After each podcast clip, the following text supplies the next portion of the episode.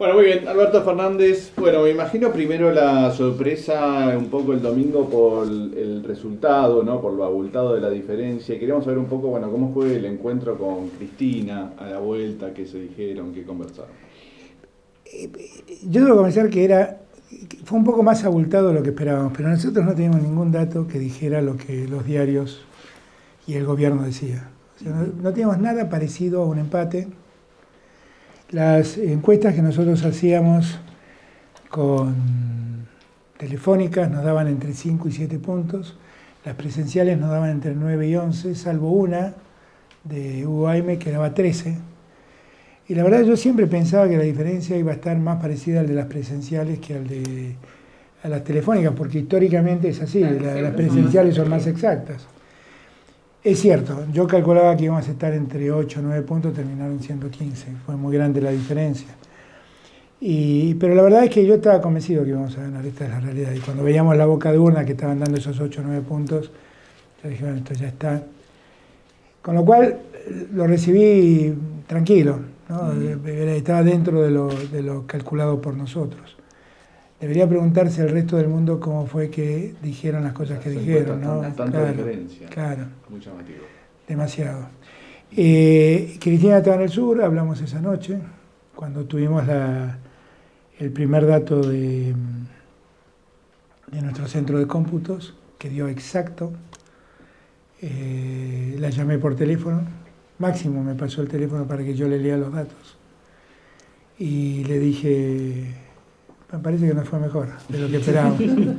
y no, estábamos muy contentos. Y al día siguiente, cuando volvió, fui a verla al Patria y, celebramos. Estábamos, celebramos, la verdad, comiendo un poco de pizza y, una gaseosa. Este, pero contentos, muy contentos. ¿Qué te dijo ella? No, que estábamos muy contentos, la verdad estamos muy contentos. Estamos muy contentos porque estamos muy contentos y sentimos la obligación de empezar a revertir la historia de este país, ¿no? de estos últimos años. Porque lo de ella fue una apuesta, digamos, este, importante, ¿no? No, y fue... en unas pocas semanas consiguió un éxito notable. No, y la verdad, porque justo es decirlo, ¿no? Eh, no solamente la generosidad que ella tuvo, porque Cristina también hubiera ganado, pero ella entendió que habría que hacer un espacio más amplio, más grande, más abarcativo, y ella apostó a eso el día que me propuso ser que sea yo el candidato. Y la verdad, en un mundo tan egoísta y tan, tan narcisista y tan que ella dé un paso al costado y y acompañe como acompañó, la verdad yo solo gratitud y reconocimiento tengo con ella, francamente. Porque además, justo es decirlo, fue una idea de ella, en la que yo mismo dudé. Y estuve tres días pidiéndole que recapacite. Y bueno, parece que tenía razón, qué sé yo. Parece que lo vio mejor que nosotros. Ahí el día que presentó sinceramente en la rural, cuando te señaló, algunos dijeron que ya estaba ya lo tenía definido en su cabeza. Pero sí, seguramente, bueno, sí, ella me contó que sí pero yo no tenía la menor idea. Yo lo tomé como un gran, de verdad lo, lo tomé como un gesto de reconciliación pública, que, que si bien es cierto que nosotros ya estábamos muy reconciliados y muy contentos trabajando juntos, fue como un mensaje a todos los suyos de decir, este, estoy contenta de trabajar con Alberto. Yo lo tomé como eso, no pensé que había un metamensaje o una meta idea, otra cosa, no lo pensé, realmente no lo pensé. Pero, pero Justo decir lo que fue no solamente generosa, sino muy hábil, ¿no? que tuvo una capacidad de lectura que yo no tuve que creo que casi nadie tuvo. Bueno, lo abultado de la elección generó este cuadro tan extraño, ¿no? que sea un, gobierno que quedó bastante debilitado y esto que sucedió el lunes a propósito. Bueno, hoy habló Martín Redrado y dijo esto de las sospechas de que Macri fue el que le dijo al Banco Central que no interviniera porque quería que subiera el dólar y de esa manera escarmentar a los votantes que te habían votado. La verdad, si bien es cierto que yo hablo con Martín, no tengo la menor idea de ese dato. La verdad es que no sé, él debe tener el dato que yo no tengo, con lo cual no puedo decir nada, no lo sé. Pero si eso ocurrió es un gesto de enorme irresponsabilidad, de gran irresponsabilidad, porque al día siguiente tuvimos que salir todos a parar el, desmadre que se había generado. Pero no sé si eso ocurrió o no ocurrió, francamente a mí no me consta, pero si ocurrió es muy grave, es muy, muy grave. Es afín con el primer discurso del presidente. Sí, claro, eh, digo, tendría, tendría lógica suena posible, por decirlo de algún modo, que eso haya ocurrido. Pero eso no le quita la dosis de responsabilidad que, se, que eso genera, ¿no? Digo, eh, hay que tener presente que cada vez que la moneda se devalúa, crece la pobreza.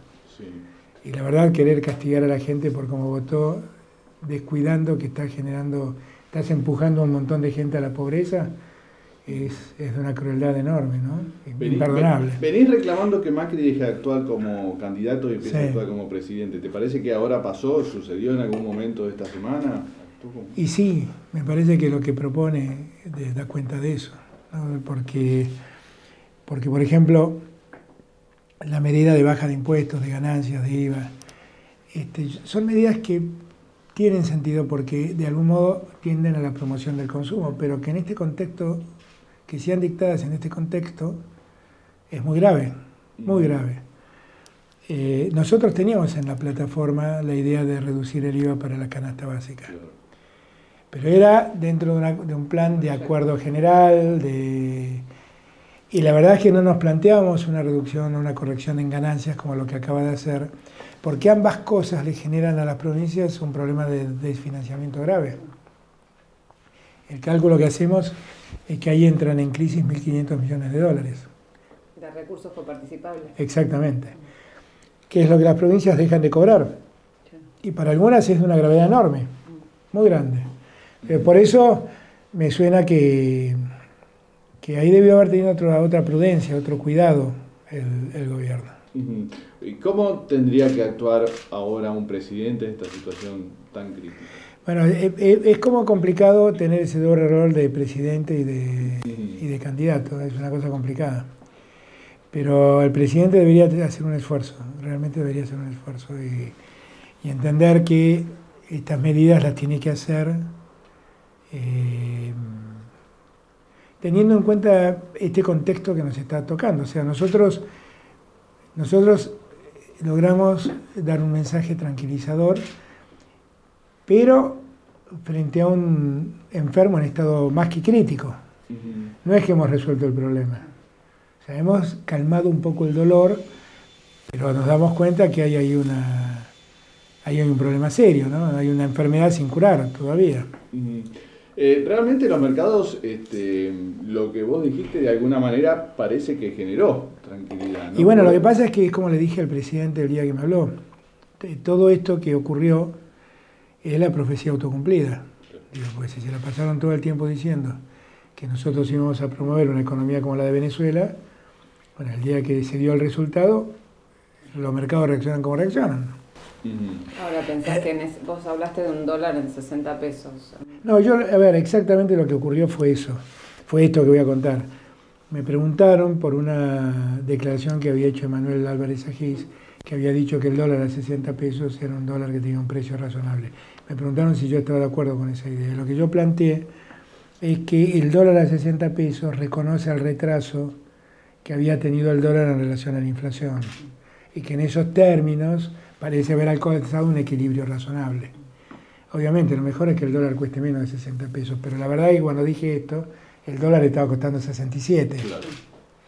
Y lo bajamos a 60 y ahora está en 58, creo que bajó un poco más. Es decir, que lo que estaba pisado se adelantó Pasó, sí, durante, toda, durante toda la campaña yo lo que planteé era que estaban generando una ficción pagando altísimos intereses contra un dólar este, que no estaba expresando su verdadero, su verdadero valor. ¿no? Es esto, es esto. Y ahora esto tiene una incidencia directa en varios precios, por ejemplo, los alimentos. ¿no? Este, también bueno, es que virtualmente los, precios han los precios de los alimentos han crecido alrededor de un 25-30% como consecuencia de esta devaluación. Y si vos revisás la quita del IVA, es prácticamente tratar de equilibrar el aumento de ese precio. O sea, el IVA en algún caso es 21, en algunos casos es menor. Pero lo que sí es cierto es que trata de equilibrar ese aumento. Y no, aún así no lo logra. Aún así no lo logra pero el aumento de los, esto se va a volcar sobre los alimentos y va a ser un golpe duro para la inflación. Habíamos hecho un cálculo con Axel y nos daba que si el dólar estaba en 57, la tasa de inflación de este año iba, a superar los 50 puntos. Ah, bueno. ¿Y las retenciones se podrían utilizar para bajar el precio de los alimentos? Como...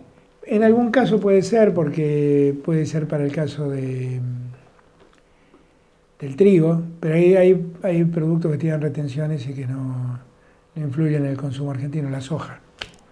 La soja no consumimos nada de soja nosotros casi, con lo cual es muy poco. Igual en esos casos hay que ser muy cuidadoso, porque mirá que nosotros eh, tenemos que empezar una etapa donde el gran objetivo sea la exportación. Con lo cual tenemos que ser muy cuidadosos para alentar exportaciones. Digo esto porque el nivel de deuda que nos han dejado nos obliga a conseguir dólares. Y los dólares solo se consiguen con exportaciones. Hay que ser cuidadosos con el tema de las retenciones y demás que no se conviertan en un elemento de desaliento. ¿No las subirías entonces? No, subirlas creo que no se pueden subir más, pero lo que creo sí es que con el dólar a este precio está muy compensada la producción. Digo, al dólar a este precio... Eh, gran beneficiados. claro, se sienten, están exactamente, están muy beneficiados. Es un tema, ¿no? Porque ¿cómo hace el gobierno? De alguna manera, eh, me parece que eh, en esta emergencia habría que controlar el precio de los alimentos o que no... Bueno, es que vos, si, vos eh, revisás lo que yo vine planteando, yo planteaba volver a promover el consumo, algo que de algún modo Macri hace bajando ganancias, y decía, tenemos que bajar el consumo, tenemos que aumentar salarios y tenemos que aumentar jubilaciones. Pero todo esto en un marco de acuerdo.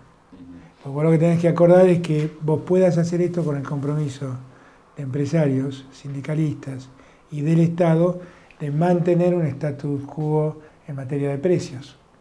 Porque el riesgo es que promuevas la demanda y que los precios vuelvan a subir.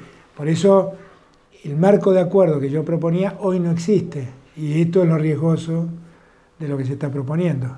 ¿Entendés? Vos no estás aumentando salarios, sino que lo estás aumentando indirectamente. ¿De qué modo? Bajando ganancias y bajando IVA. Eso quiere decir que le queda más plata en el bolsillo de la gente para que gaste, pero no está el otro acuerdo. Eso es lo preocupante. Confiemos que ojalá esté equivocado yo, pero ese riesgo existe. Riesgo de espiral. exactamente, de que se espiralice la inflación, exactamente. Pero yo lo que quisiera es que él, digo, yo, no, yo me siento muy incómodo teniendo que ser yo el que explica los incumplimientos de Macri. Eh, por eso le pido que se haga claro. situación es rara No, claro, pero digo, le hablo de mí o hablo de la baña o hablo de cualquier candidato, hablo de Espera, hablo de los que son candidatos que quedaron en carrera. Digo, es injusto que cualquier candidato tenga que ir y explicarle al fondo por qué Macri incumplió. Es muy injusto, porque Macri además incumplió todo el acuerdo. Las proyecciones de inflación no se cumplieron, las proyecciones de crecimiento no se cumplieron, las proyecciones fiscales no se cumplieron y además se empeoran a partir de este estado de cosas y de las medidas que Macri acaba de adoptar. Entonces, por ese motivo, yo le he planteado al presidente, em, empecemos a negociar ahora, hacete cargo, empecé a negociar, pues vos vas a tener que explicarle al fondo por qué vos no fuiste capaz de cumplir todo esto. Y no yo, porque yo la verdad es que, bueno, yo al fondo ya le avisé que este, este programa era incumplible. Cuando te reuniste con ellos. Exactamente, se lo avisé con todas las letras. ¿Y te parece que este gobierno está en condiciones de iniciar una renegociación? Y bueno, es el gobierno que entró al mundo, que quiere Trump, que el G20 aplaude, está mucho mejor que yo, según dice él. Bueno, y las inversiones también. Y las inversiones, ¿no? Que él me lo dijo el otro día, pero vos no te das cuenta, pero nosotros logramos entrar al mundo, le que terminara con eso, porque si hubieras entrado al mundo hubieran venido inversiones. Lo único que recibiste en el G20 son palmadas en la espalda. Nadie trajo nada. Eso te dijo en la conversación. Eso le dije yo. eso le dije yo. ¿Y él qué te dijo a eso? No, no me contestó.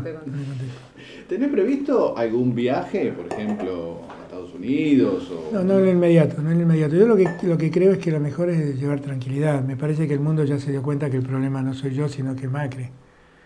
Porque finalmente hizo falta que yo explicara mínimamente las cosas para que el mundo se calmara y, y bueno, y, ahora la preocupación es cómo va a ser Macri para llevar adelante todo esto. Y la verdad es que yo quiero ayudarlo a que haga las cosas bien, esta es la verdad.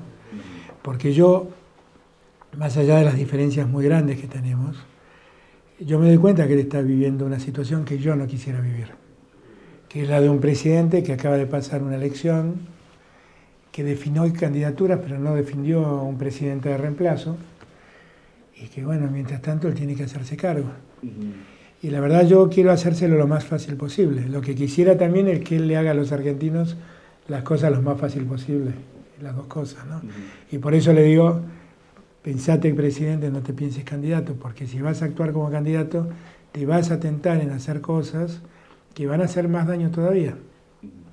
Eh, estás recibiendo varios empresarios, estuvo ayer Marcos Galperín, que está bastante identificado con este gobierno. ¿Qué es lo que te dicen? ¿Qué es lo que te preguntan? ¿Qué conversan? La verdad es que en la campaña sí, yo también hablé con muchos empresarios, lo que pasa es que no lo, no lo difundía, pero no, los empresarios tienen una gran preocupación y advierten que el problema que se ha creado no tenemos nada que ver nosotros.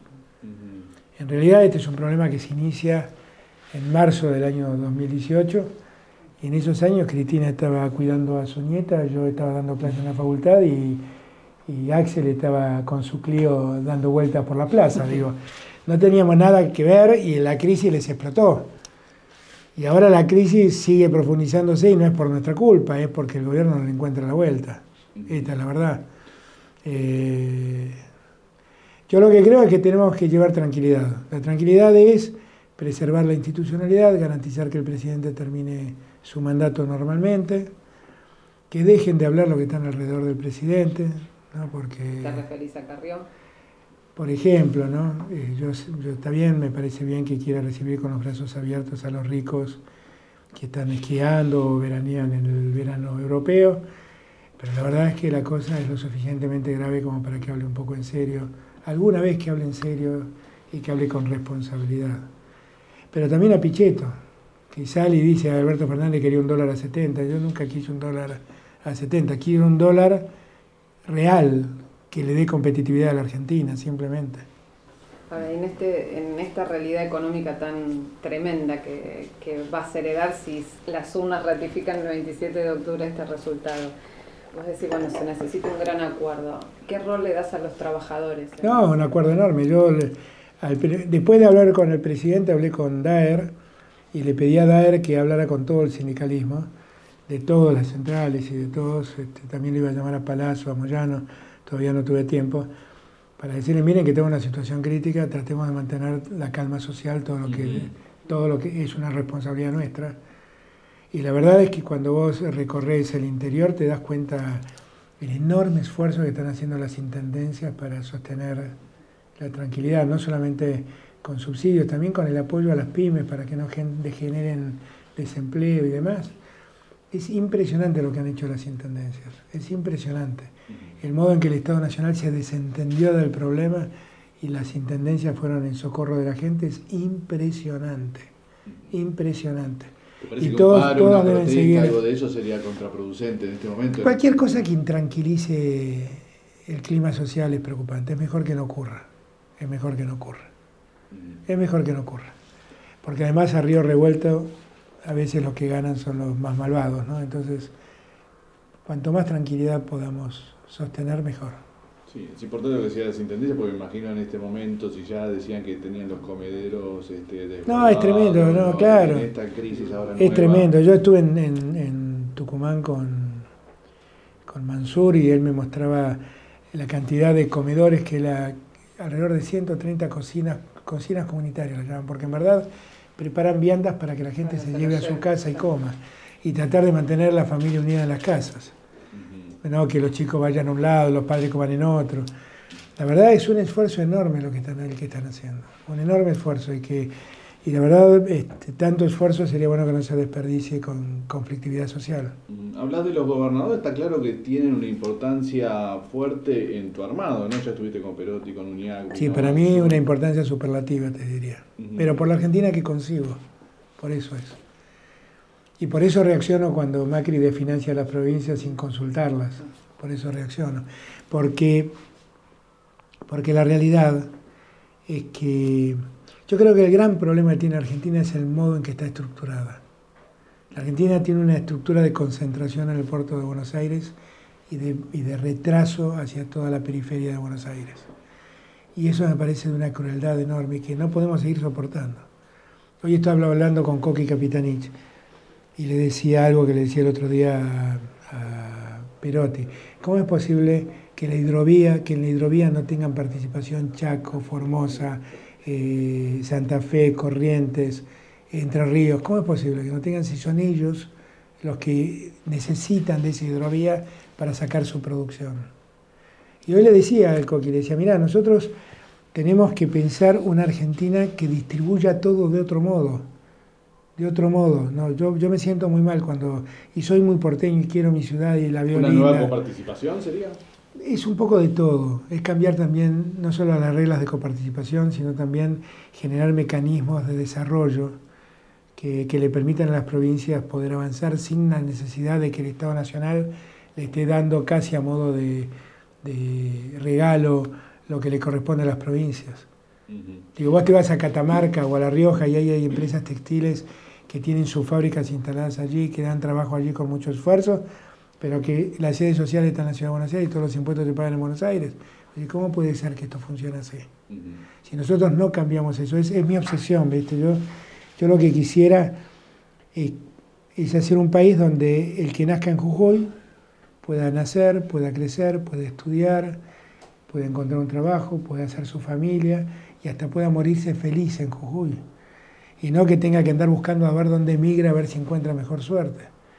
Y esa, eh, ¿qué te quiero decir con esto? Que la Argentina que se viene, que yo quiero, es una Argentina que analice y cambie la estructura de desarrollo de la Argentina. Que la cambie, que la cambie. ¿Cómo puede ser que las, las provincias del cordilleranas tengan tantos problemas para salir al Pacífico? Ahí tenemos que hacer una obra muy grande, muy importante, que le permita a ellos sacar su producción por el Pacífico. Si nosotros no resolvemos estas cosas, vamos a seguir siempre penando. ¿Cómo es posible que Dietrich privilegie al puerto de Buenos Aires sobre el puerto de Bahía si el puerto de Bahía podría tra traccionar todo lo que sale de vaca muerta?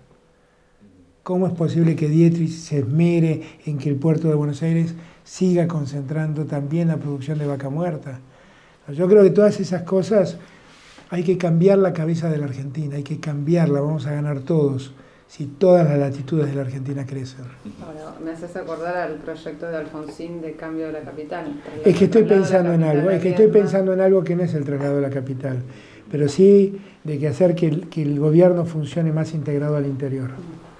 Por ejemplo, como... No, espera que es, es algo que voy a decir cuando empecemos. subsedes.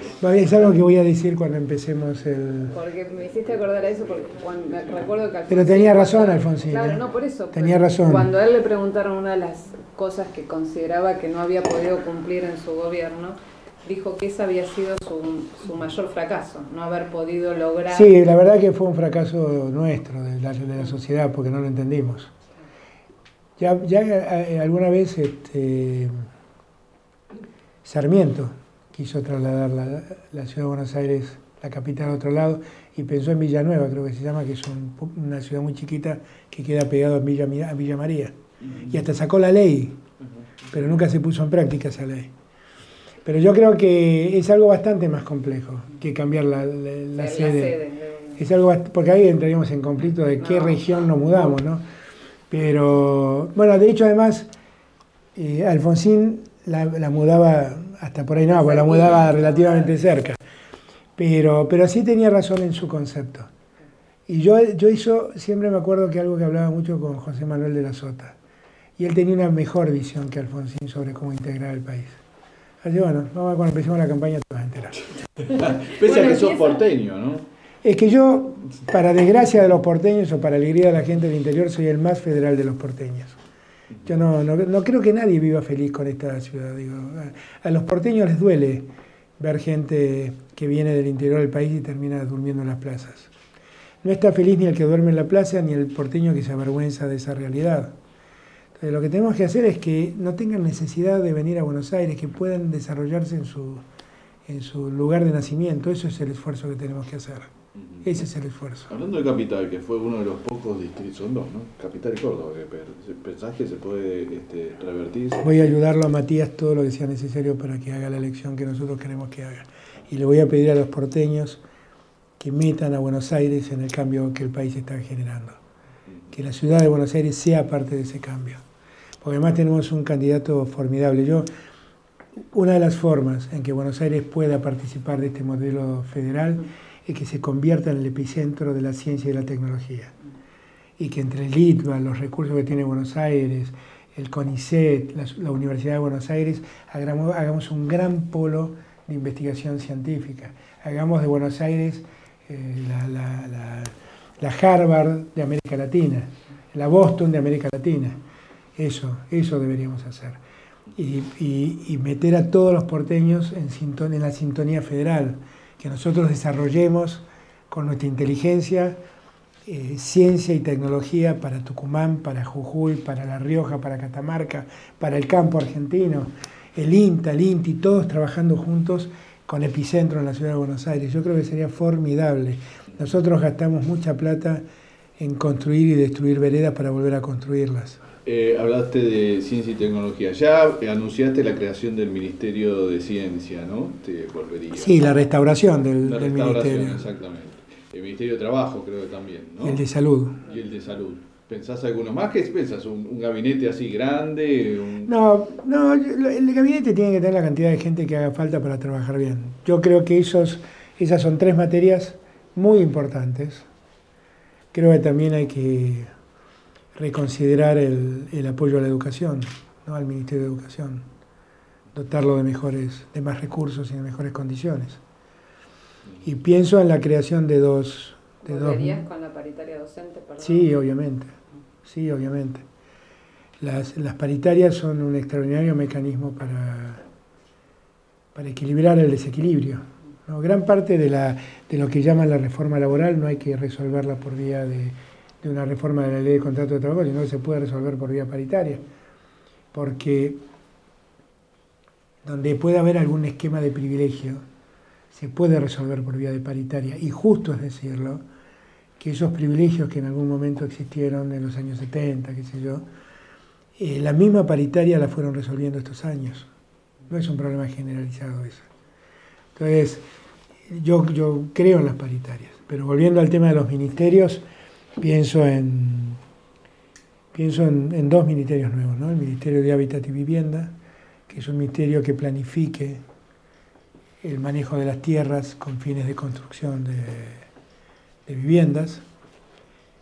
Y, ¿Te parece que la gravedad del tema habitacional en la hay, un, hay un problema habitacional muy serio en materia de vivienda social y hay un problema de de, también de muy serio de vivienda para las clases medias, que se han enredado en el crédito UBA, que no saben cómo salir, a eso hay que darle una solución, pero básicamente hay que buscar un mecanismo de financiamiento para que las clases medias tengan su vivienda, que es un fenómeno distinto al de la vivienda social, totalmente distinto.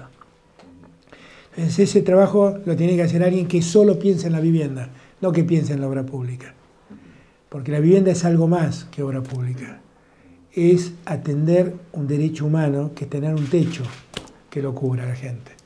Y, hay que pensarlo. En, participar con las organizaciones sociales? Sí, obviamente. Y ya tengo a la persona que va a ocupar ese. no, lo vas a decir? No lo voy a decir. no, lo voy a decir. No, no, no, no, pero ya tengo a la persona y ya está trabajando. No, no, ya lo tengo porque quiero a alguien que solo piense en eso, que piense en el techo de los argentinos, que solo piense en eso. Dijiste dos ministerios. El de la mujer, que, ese, que en verdad es el Ministerio de la, de la Igualdad, ¿no? que es garantizarnos que no haya más discriminación ni para mujeres ni para nadie, y que todas las normas deban pasar por ahí para garantizarnos que no se escribimos cosas que implícitamente discriminan. Eh, hay un ministerio que solo piense en que los argentinos entremos al siglo XXI dando igualdad para todos y que nuestras leyes se escriban y nuestros decretos se escriban preservando y garantizando la igualdad. Porque muchas veces la igualdad no ocurre por inercia. ¿no? Yo el otro día en un discurso que daba trataba de explicar de la igualdad de género y yo me daba cuenta que me estaba enredando hasta que al final me sinceré y dije, miren, yo no conozco el idioma de ustedes, pero quiero lo mismo que ustedes. Claro, porque no sabían cómo decirlo, claro. Pero, pero eso hay que hacerlo de una vez por todas, hay que hacerlo de una vez por todas. ¿Sería Ministerio de, la Igualdad el... Me parece, me parece, me parece. ¿Los nombres ya más o menos tenés decididos o tenés...? Tengo el de vivienda. Tengo, ahí tengo algún otro ministerio, pero, pero viste que en Argentina es una cosa complicada porque vos anunciás un nombre y el pobre tipo tiene que pasar de ese momento de preservarse de todos los cascotes que le tiran, ¿viste? Una vez, una vez que me enojé mucho con una publicación, este, lo fui a ver a Kirchner, me acuerdo, una mañana de esas que desayunábamos. Y entonces le dije, mira lo que escribieron. yo no aguanto más, yo me voy a mi casa, yo no los aguanto más a estos tipos. Ya. Y entonces Kirchner me miró con esa tranquilidad que tenía cuando estaba tranquilo. Y me dice, escuché una cosa, ¿cuántos jefes de gabinete hay en la Argentina? ¿Qué me estás preguntando? Contéstame, ¿cuántos jefes de gabinete hay? Uno. ¿Y cuántos quisieran ser jefe de gabinete? Y qué sé yo. Ese es el problema, me dijo. Dejate de mermar y anda a trabajar, me dijo. Ese es el brazo. Hablando de ministerios, un, un ministerio clave evidentemente va a ser economía. Sí. Va a ser como Ministerio de Economía, sí, claro. a volver a, No, no, yo quiero que tenga un Ministerio de Economía fuerte. Toda esta estupidez de dividir y no, que yo no quiero un Ministerio de Economía fuerte que maneje todos los resortes de la economía. eso lo aprendí de la baña, eso lo aprendí de la baña. Eso lo aprendí de la baña.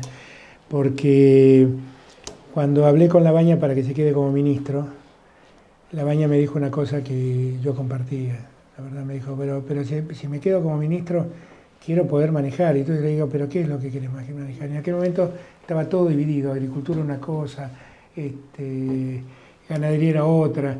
Y esta idea, y, fundamentalmente el Ministerio de la Producción. Entonces la baña me dijo, yo no puedo, no puedo ser yo el que junta el dinero para que después los otros lo gasten sin una planificación. Y tenía toda la razón del mundo. El Ministerio de Economía tiene que ser un ministerio fuerte, donde haya una cabeza que resuelva cómo se gasta, cómo se recauda y cómo se gasta, las dos cosas. Esta teoría de tener un Ministerio de Hacienda y todo lo demás gasta lo que el Ministerio de Hacienda es imposible, es imposible. No es, no es que no se deba gastar, porque yo creo en las políticas activas en materia de producción, todo eso lo entiendo, que creo en, la obra pública este, como, como esquema motorizador, pero lo que tengo que hacer es algo que funcione con una lógica integrada, que de otro modo es muy difícil. Ahora, pensás en la yo no le tengo, yo digo, yo no le tengo, ¿qué te quiero decir con esto? A mí me parece que Macri, que dividió la decisión económica inicialmente como en 10 personas, y lo hizo por un problema de inseguridad. Yo quiero un ministro de economía fuerte, porque eso no me da inseguridad, me da la seguridad de tener un buen gobierno. ¿Pensás en la baña como un posible ministro de Economía? Yo no sé qué quiere hacer la baña, todos me preguntan lo mismo. No sé qué quiere hacer él, no sé qué quiere hacer él. Bueno, eh, pero, qué, bueno, pero ¿qué gobierno no quisiera tenerlo a la baña integrado a un gobierno? ¿Qué gobierno? La baña es un hombre muy capaz, no lo digo ahora, lo he dicho siempre. Su salida del gobierno, a mi juicio, fue una pérdida. Y y bueno, pero no sé qué quiere hacer él, no sé qué quiere hacer él. Yo pude hablar con él después de mucho tiempo el domingo pasado, que él tuvo la generosidad de llamarme. Y la verdad que quedamos en volver a hablar. Y bueno, espero en algún momento volver a hablar con él, pero lo veo ahora involucrado en su campaña presidencial, lo respeto en ese, en ese rol y entonces no quiero interferir. Pero me encantaría además, aunque no sea parte del gobierno, porque él decida que no, o porque no quiera, porque tengo otras ideas, me encantaría que me ayude a pensar la Argentina, porque es un nombre muy valioso. Se, se, generó una situación extraña con, Brasil, ¿no? con el gobierno de Brasil, que Bolsonaro, bueno, todos los días como que habla sobre Argentina. Eh, hubo una declaración del PJ ayer pidiéndole que no se meta más en la campaña, pero el, ayer el ministro de Economía, Pablo Guedes, dijo que, bueno, el Mercosur era un instrumento de apertura de la economía y si venía Cristina Kirchner a cerrarlo, Brasil se iba a ir del Mercosur. A ver, son dos, dos eh, andariveles distintos. Eh, lo del ministro de Economía que sigue tranquilo porque nadie quiere cerrar la economía. Ese no es un problema. Por lo tanto, no importa. Lo de Bolsonaro, la verdad es que fue un error mío enredarme en las bravuconadas de él. Porque la verdad es que el vínculo entre Brasil y Argentina debe ser indisoluble. Somos socios demasiado profundos como para pensar que esto se pueda disolver por un presidente de coyuntura. Se llame Bolsonaro, se llame Alberto Fernández. La verdad, entonces, la verdad medio me arrepentí de haber entrado en su juego. Así, si Bolsonaro, si Bolsonaro quiere bailar ese tango, que no cuente conmigo. ¿Pensás que después vas a poder llevar una relación normal una vez? Mira, Bolsonaro finalmente es el presidente que eligieron los brasileños y tendré que, con todas las diferencias que tengo, tendré que ayudar a que Brasil y Argentina profundicen sus vínculos. ¿Te comunicaste con Lula después del domingo? No, no, está preso. Sí, bueno, pero No puede hablar, digo, pero hablé con Celso Morín y la verdad me encantaría volver a verlo a Lula. Claro ¿Hizo una entrevista? ¿La viste? Eh, algo leí que hizo, algo leí, algo leí, pero no lo, no, no algo leí un, algo que dijo del Mercosur que, que es imposible pensar. No, pero aparte reconoció, o sea, eh, dijo no entiendo qué es lo que dice Bolsonaro, capaz que no entiende todo lo que hicieron los Kirchner y bueno, este elogió obviamente el gobierno de Néstor y de Cristina y todo lo que habían hecho acá en la Argentina y, este, y criticando a Bolsonaro, ¿no? Porque bueno, por las cosas que decía de vos y Sí, sí pero no, no, no es importante. Mi abuela decía que las cosas hay que tomarlas como de quien vienen. el tratado Mercosur, Unión Europea, tratado, o, lo que anunció el gobierno, ¿eso lo llevarías este, adelante? Mirá, esa es otra mentira del gobierno. Lo que me preocupa es que el canciller llore, llore por las mentiras, pero la, la realidad es que el mundo, que el mundo sea globalizado es un tema que no tenemos que discutir más. Eso ha ocurrido y se terminó la discusión. Eso ya ocurrió. Discutir las ventajas o desventajas de la globalización es absurdo, eso ya ocurrió. Ahora, lo que es verdad es que la globalización no te condena a ser estúpido. ¿Se entiende? No te condena a eso. La globalización te obliga a a tratar de ser lo suficientemente inteligente para aprovechar la apertura. si vos revisás la historia del, vínculo Mercosur-Unión Europea, es una historia que se inicia, cuando se inicia el Mercosur, se frena, eh, se reaviva con Néstor y conmigo. Yo viajé con Néstor a Viena a la primer, al primer reencuentro de, Mercosur y Unión Europea después vuelve a entrar en un estadio de quietud, después Cristina lo vuelve a despertar, después vuelve a entrar en un terreno que es, hasta que sale esto, que es, no es un acuerdo, sino que es el analizar una serie de puntos durante dos años para ver si se puede concretar el acuerdo. Por lo tanto, nosotros tenemos dos años para estudiar si esos, si esos puntos de acuerdo pueden funcionar.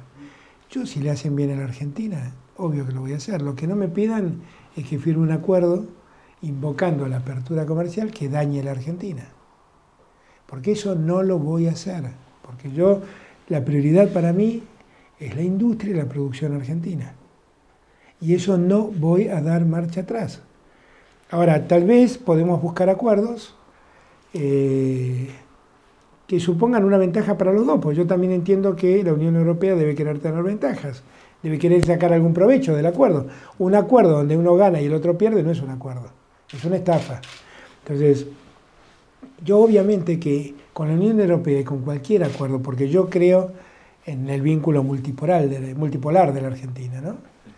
Por lo tanto, a mí me parece que cualquier acuerdo es bienvenido en la medida que esto sea ventajoso para la Argentina. Eh, eh, el otro día me preguntó, ayer me preguntaban en un reportaje que me hacían en Telefe del apoyo del mundo a Macri. ¿Qué apoyo?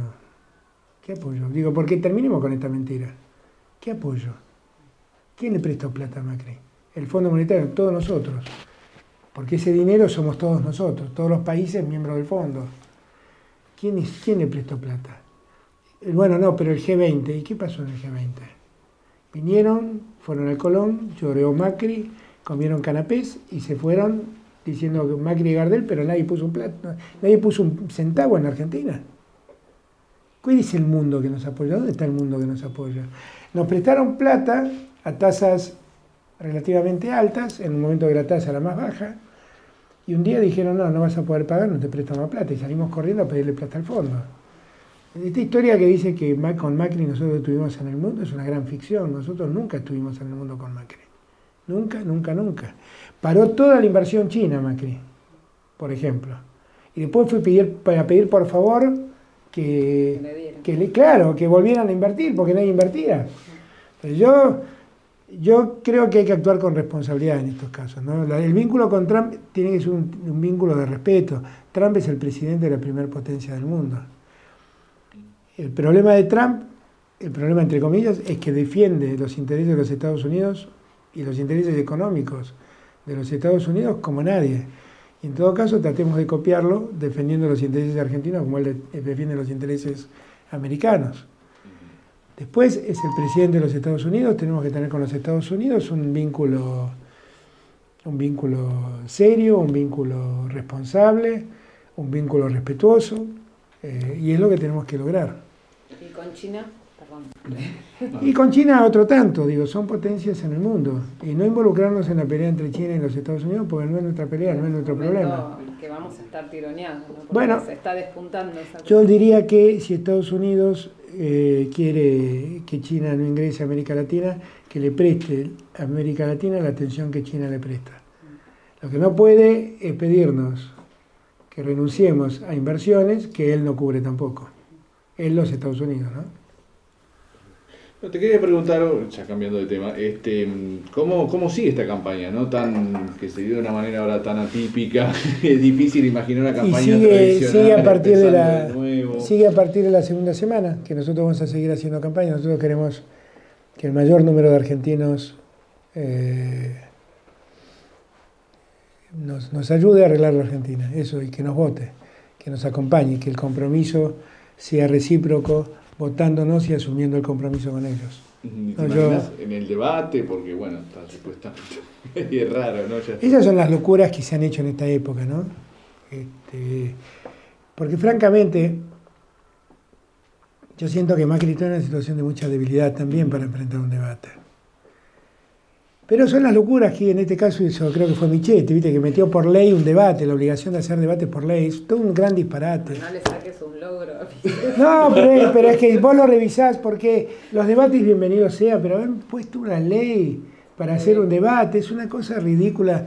Las cosas que se han hecho son increíbles, son increíbles. Ahora, si quieren debatir, yo debato, si hay una ley que lo dice, yo la cumplo. Pero la verdad, vos te das cuenta del estado en que, en que terminan teniendo que asumir un debate en una, con una debilidad electoral profunda, con una debilidad política mayor. Es casi, es casi perverso, es casi perverso, sinceramente lo digo. Pero si quieren debatir, debatimos, qué sé yo. Ahora, las paso. Este es lo que evidentemente muestra también que es un mecanismo que por ahí debería ser revisado teniendo en cuenta lo que está generando, ¿no? Porque vos sos el presidente electo para todo el mundo. Soy el presidente impectore. Sos el presidente exactamente. El presidente y el otro es el presidente real, ya nadie ni siquiera lo consulta. Pero ahí, ahí, hay dos cosas para ver. Hay circunstancias en donde las pasos parecen ociosas porque no hay competencia. Y entonces se convierte en esta gran encuesta. Pero las pasos también resuelven muchos problemas en, distritos, en lugares donde efectivamente ocurren, en intendencias, en municipios, donde efectivamente ocurren las pasos. Y son un mecanismo de solución porque obligan a los partidos a abrir sus puertas y que todo el mundo opine. Con esa idea se crearon las pasos. Yo no renunciaría a las pasos. Ahora, lo que, lo que en todo caso... No, para, para, para, para. Lo que sí renunciaría es a la locura argentina de, no, de tratar de evitar las pasos a cualquier precio, que es una locura de la política argentina, la locura de la lista única, es una locura. La verdad sería buenísimo que ocurran las pasos, que todos discutan, que todos debatan. Yo creo que la, mejor Argentina es la Argentina que debate, yo creo eso. Y habría que, dar, habría, que abrir todas las posibilidades eh, a que el debate ocurra. Eh, ahora, lo que sí es verdad es lo que estás planteando vos que el cronograma deberíamos revisarlo, porque si ocurre algo, esto ya ocurrió, ¿eh? nosotros nos olvidamos, pero ya ocurrió con Cristina, cuando ganó con el 54% de los votos, en el 2011. Lo que pasa es que ahí el problema no se notó porque ya era, era continuidad de un gobierno, pero ya pasó que alguien ganó con mucha diferencia sobre el segundo. Lo que creo que hay que hacer ahí es acortar los tiempos, por lo menos que la primera vuelta esté mucho más cerca, mucho más cerca. Eso tal vez sí deberíamos revisarlo. Me queda solo una última pregunta. Tema Poder Judicial. Hay, que esto es una especialidad, ¿no? Em, ¿Vas a seguir dando clases? ¿Dónde se me ocurrió? Bueno, hasta fin de año algunas clases voy a tener que dar porque me han, me han, han puesto este curso y hay veintitantos alumnos, treinta alumnos que, que, bueno, Pero tiene que estar prohibida la selfie para, para alumnos, hay que decirle. Bueno, es que es un tema, pero, pero la verdad es cariño de los alumnos, es afecto, qué sé yo. igual el otro día traté de, contener, de contenerlos, porque se me empezó a llenar de oyentes. Y entonces digo, ¿ustedes qué hacen aquí? Somos oyentes, pero miren que los oyentes no, no dan final, o sea, venís a escuchar pero no ganas nada. No, no, ya sabemos. No eran oyentes, eran buscadores de selfies. Eh, ¿Alguna reforma tenés eh, eh, en mente para el Poder Judicial? Mira, Que no funciona, o sea, es una Yo, yo, creo, que no yo creo que es parte de la hipocresía de la hipocresía, de la hipocresía argentina, ¿no? O sea, toda la Argentina dice que el Poder Judicial no funciona y que la justicia federal anda mal. Todos dicen que la justicia federal cambia su camiseta de acuerdo a quien tiene el poder en cada, en cada momento. Si todo eso anda mal, no hay que revisarlo. No hay que revisarlo. Si además uno ve que la justicia federal, por imposición de Macri, cambió una jurisprudencia que, nos costó años recuperar en democracia, que es, mientras no se pruebe la culpabilidad, todos tenemos derecho a estar libres. Y la cambiaron con inventos de que, bueno, pero si vos fuiste funcionario, tenés una condición residual de poder. Hay gente que está presa porque alguien dijo que quiso vender los bienes. Pero si alguien quiere desapoderarse de sus bienes, para eso no está la división general, los embargos, ¿por qué hay que meterlos presos? Todas estas cosas se dijeron en estos años. Y la verdad son atentados al Estado de Derecho. Cuando yo digo estas cosas, no es que estoy saliendo en defensa de Cristóbal López, de Fabián de Sousa, de Cristina Kirchner, de, de, de Bidon. Yo no salgo, salgo en defensa del Estado de Derecho, de nadie, de ninguno de ellos puntualmente. Cuando uno mira las causas de Cristina, se da cuenta de algunas cosas, se da cuenta que ella la han metido con un gran esfuerzo y de un modo muy tirado de los pelos en causas eh, donde el delito central es el lavado de dinero. Ahora, para poder sostener el lavado de dinero, vos tenés que tener probado un delito precedente. Entonces inventan la causa Los Sauces y la causa eh, Otesur, que es la única explicación. Entonces, yo lo que digo es, no deberíamos de una vez por todas decir, bueno, que, que la justicia funcione bien, porque yo con- cuando digo estas cosas no quiero que ningún corrupto, ni alguien que le haya robado el Estado, quede en libertad o, o no sea castigado. Yo quiero que sea castigado. Pero la verdad que no me quedo tranquilo con esto. Yo, yo no sé si Milagro Sara es inocente o culpable finalmente, pero lleva tres años presa y todavía las condenas definitivas no existen. Y, y yo, eso no es un buen Estado de Derecho. ¿eh? Y esa forma que inauguró eh, Morales en Jujuy y que después Macri copió, La doctrina Irursum, ¿no? yo te diría que empezó Morales en Jujuy porque ahí Ursum no tenía nada que ver. Después Macri copió, como lo copió. Yo creo que deberíamos, eh, deberíamos cambiarlo, pero vuelvo a repetirte, por el bien del Estado de Derecho, no por, por ver cómo beneficiamos a alguien en particular, por el Estado de Derecho. Eso no es un buen Estado de Derecho, para nada. Habría que hacer alguna reforma, algo hay que pensar. Hay que revisar muchas cosas. Yo, por ejemplo, también creo que hay que revisar cómo funciona el Consejo de la Magistratura. Hay un trabajo que hizo un observatorio sobre justicia eh, que tiene la Universidad de José Cepaz en la Facultad de Derecho que maneja Federico Tea, que es un trabajo muy interesante. Y ellos me contaron que tienen un dato que a mí me parece que explica mucho de esta forma de casi pornográfica en que la justicia se vincula al poder político, la justicia federal se vincula al poder político. Y es que ellos revisaron los concursos. El 70%, el- cuando uno concursa para ser juez, da un examen de oposición y tiene que presentar antecedentes. Y después tiene que pasar una audiencia con un consejero político. Entonces vos podés sacarte 10 y 10, 10 en la oposición, 10 en los antecedentes, y estar primero en la grilla de selección, pero después viene un consejero que te pone un 1 y te manda al quinto lugar. El 70% de los casos se alteraron, de los concursos se alteraron con esa audiencia. Y en verdad lo que la política tiene que entender es que uno está mucho más seguro si tiene un juez digno y probo que si tiene un juez amigo. Porque si un juez es amigo, es un juez que vos podés comprar. Y un juez que se compra también se vende. ¿eh? Entonces, lo mejor es tener jueces dignos, jueces probos. Que además los hay, porque no está bueno generalizar. Los hay. Y esos jueces, lo ideal sería que todos los jueces sean jueces dignos y probos. Y hacer una reforma que nos permita tener jueces dignos y probos. Yo lo que quiero es eso, es que, es que la justicia funcione bien. Y los que escribieron esta serie de, de barrabasadas, que alguien se haga cargo de investigar, de analizar si lo que yo digo es correcto o no. Yo no voy a hacer ninguna denuncia contra nadie, no voy a perseguir a ningún juez, pero si las instituciones funcionan, que funcionen, simplemente. Ahora, también en cuanto a, a cosas, a sospechas eh, con respecto a los negocios que se han hecho durante este gobierno, son muchas. En Sí. todo el área de energía, por citar una de las áreas, ¿qué va a pasar con todo eso? Eso es una tarea de los fiscales y de los jueces. Si la pregunta es vos vas a perseguirlos, la respuesta es no. No, perseguirlos no, no se trata La respuesta no, para eso está Macri. Yo no lo hago. Yo no hago dos cosas. Mi tarea es sacar de la pobreza a los que cayeron en la pobreza, que recuperen el trabajo, los que perdieron el trabajo, abrir las persianas de las pymes que se han cerrado y de los comercios que se han cerrado. Esa es mi tarea. Arreglar el bodrio de la deuda que Macri nos ha dejado, esa es mi tarea. Ver quién delinquió es tarea de los fiscales y de los jueces.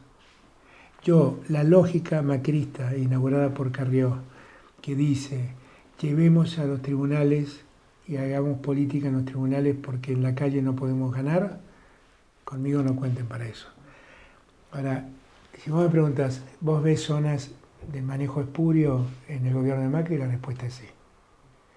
Veo que se han hecho negocios raros en las ventas de algunas autopistas, veo que se han hecho negocios extraños en la, venta de, en la compra y venta de parques eólicos.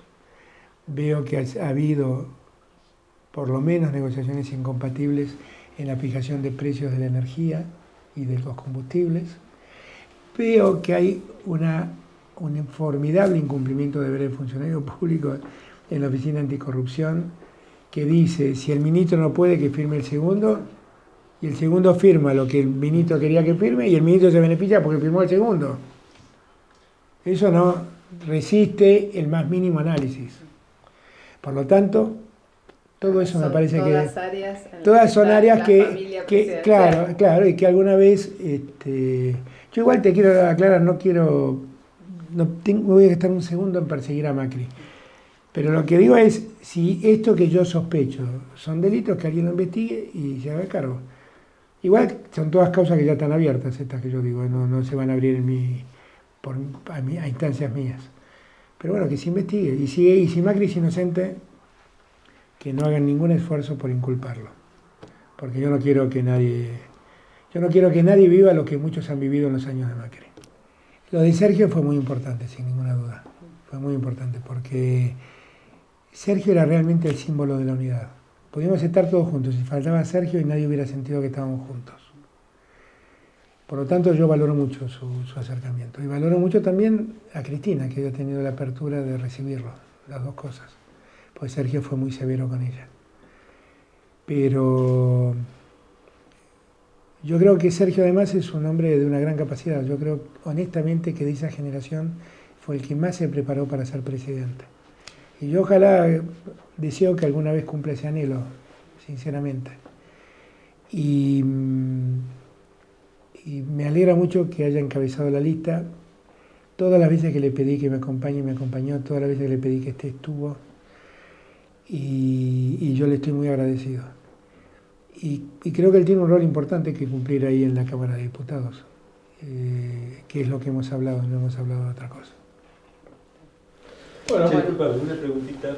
Sí. Al principio de todo dijiste que cuando Cristina te dijo de la posibilidad esta de que finalmente se concretó de que vos seas el candidato, que vos dudaste tres días. Sí. ¿Por qué dudaste? Porque Cristina podía ser candidata y porque yo sentía que Cristina eh, estaba en mejores condiciones que yo. ¿Por qué? Por toda la fuerza política que tiene Cristina detrás de ella que yo no tenía. Simplemente por eso. Simplemente por eso. La explicación que ella me dio es que era por eso ella estaba en la fórmula. Para garantizar sus votos. Y que mi tarea era conseguir los votos que hacían falta. Y yo siento, yo en ese momento no lo sentí fácil eso, lo sentí muy complicado. Y más, le dije, yo no tengo ningún problema de acompañarte como vice. Y ella me dijo, no, tenés que encabezar vos, porque lo que hace falta es que vos consigas, yo, yo, vos tenés que conseguir los votos que hacen falta. ¿Qué balance haces ahora de eso? Que tenía razón ella, que tenía razón ella. Y por eso, por eso le elogio tanto, porque no solamente tuvo generosidad, porque decir fue generosa minimiza lo que verdaderamente ella fue. Ella fue generosa e hizo la lectura correcta, que yo no hacía, que yo no hacía. Este, y además en un momento yo le dije a ella, Cristina, hace un año que vengo trabajando para que vos seas candidata y ahora me venís con esto. Y me contestó, pero si vos no hubieras hecho lo que hiciste, tampoco yo podría hacer esto. ¿Y qué sentiste al aceptar? Yo siento que muchos de ustedes sienten que... Yo hago política desde que tengo 14 años y siento que la política un día me dijo, pibe, tenés que ser jefe de gabinete y fui y otro día me dijo, pibe, tenés que ser, pibe, en sentido, en sentido generoso para conmigo. Somos todos Sí, claro, somos todos pibes. Pibe, ahora te toca ser presidente y bueno, me toca ser presidente, qué sé yo. Pero yo no concibo tampoco la política como, como un hecho individual. Nunca me gustó esa lógica política. La, la concibo como un hecho colectivo y la concibo realmente como un hecho colectivo. Por eso, cuando me dicen, bueno, pero ¿cómo vas a hacer con Cristina? Voy a ser feliz. Voy a ser el primer presidente que tiene de vicepresidenta una amiga. Voy a estar muy contento. Y además voy a ser el primer presidente que va a tener vicepresidente alguien que fue dos veces presidente. ¡Qué alegría! Y además voy a ser el primer presidente que voy a tener un vicepresidente con fuerza política. ¡Qué alegría! El vicepresidente no va a ser un problema. Es mi amiga. ¿Qué, ¿Qué más le puedo pedir? Y sí, es la seguridad que a veces me hace loco y me hace inflexible. ¿Va a tener un despacho en la Casa Rosada? Va, eh, mirá, tiene un lugar de privilegio en mi afecto. Es mucho más que un despacho. Pero si quiere tener un despacho, que lo tenga, yo no tengo problemas. Si no, no. Yo sé quién es el presidente y sé la suerte que tengo con la vicepresidenta que tengo. El resto es inseguridad de los otros, no mía. Sí, pero aparte me acuerdo de ustedes cómo trabajaban ahí. era- Sí, yo, pero yo me llevo bárbaro con Cristina. ¿Qué problema puedo tener con Cristina? Con Cristina aprendimos. Aprendimos. Cuando se pelearon, eh, se reconciliaron Y aprendimos. y aprendimos lo que costó nuestra pelea. Aprendimos. Y somos gente que toda su vida se dedicó a la política, no somos improvisados. No, no estamos acá por un capricho, estamos aquí por convicción. Con Cristina aprendimos, aprendimos. Para mí es una historia formidable en lo personal la mía con Cristina, ¿eh? mi historia con Cristina. Es una historia formidable, formidable, formidable. Por eso cuando Cristina me dice, no digas eso, no digas eso, que no te vas a pelear más conmigo, no voy a pelear más con vos. Y si algún día me plantea la pelea, te voy a hacer recapacitar para que no peleemos. Pero ¿Te claro, Ah, te dice eso, no, no, no. no, pero porque dice que lo pueden mal usar, por eso. Pero la verdad lo único que quiero darle a todos la certeza de que el reencuentro es real, que no es ficticio, que es un reencuentro real y que vamos a trabajar juntos y vamos a hacer las cosas bien. Quiero que esa tranquilidad la tengan todos. Ahora, en esta, en- hablando de peleas, y bueno, sigo hablando, perdón, pero es la, es la última. Es la última. Tenemos que ir a cerrar el diario. ¿no? Sí, además. bueno, hablando de diarios, Sí. hablando de peleas y de relaciones Sí. difíciles y relaciones que se transforman a veces en, en injuriantes, si cabe el término. La relación con la prensa dominante. ¿Cómo la imaginás? La verdad es que yo tengo, la verdad es que yo tengo bastante menos este, conflicto con eso. Pero además porque la verdad no convencen a nadie. Digo, porque si fuera verdad, pero claro, pero claro, pero es que si fuera verdad no nos hubieran votado. El viernes publicaron, los mercados ya votaron. Y hasta el viernes seguían publicando encuestas diciendo que estamos empatados y que la situación nuestra era delicada y que Macri podía ganar. 15 puntos. No, digo, este, ya a esta altura deberíamos descubrir que es un blef la historia de que ellos influyen. Sí, tres tapas de Clarín te... Esa historia no existe más, no existe más. Entonces, Pero daña mucho. no, bueno, molestan, molestan en lo personal, qué sé yo. Y supongo que Yo también creo que, y lo hablé con la gente de Clarín, que ellos simbolizan una parte de la grieta y que ellos tienen que hacer su esfuerzo para terminar con esta historia. Ese esfuerzo no es hablar bien de mí o hablar bien de Cristina, es dejar de decir cosas que dijeron y dejar de hacer cosas que hicieron. es terminar con la tapa de Santoro que dice que Nilda Garré y, y Máximo tenían no sé cuántos millones de dólares en un banco. Esas cosas no están bien y esas cosas hay que terminarlas. Yo, yo la, la, cuento no para revivirlo, sino para... Lo acabo de sepultar en este acto, ¿ok? Pero lo que digo es, todos tenemos que hacer un esfuerzo. También tenemos que terminar con la locura de poner siluetas de periodistas para que la gente la escupa. Esa locura no puede ser, no puede existir más. Todo eso hay que terminarlo. Y los, periodistas tienen que hacer periodismo, honestamente, dignamente. Y si algunos quieren operar, la Argentina está claro que no cae en las operaciones. Porque después de todo lo que le hicieron a Cristina, sacó el 54%. Después de todo lo que nos hicieron en este tiempo, donde todos los días aparecía una causa nueva, donde Bonadío le inventó no sé cuánto procesamiento a Cristina, donde hasta tuvo que responder por el bastón de Cámpora. Todo eso sacamos el 47% de los votos, que seguramente en la primera vuelta va a ser más que eso. Entonces, ¿de qué sirvió todo eso? No sirvió de nada. Entonces, ¿por qué no dedicamos a que la prensa se ocupe de informar, de opinar honestamente, sin operar? Pero eso es tarea que tienen que aprender los que hacen los medios. ¿no?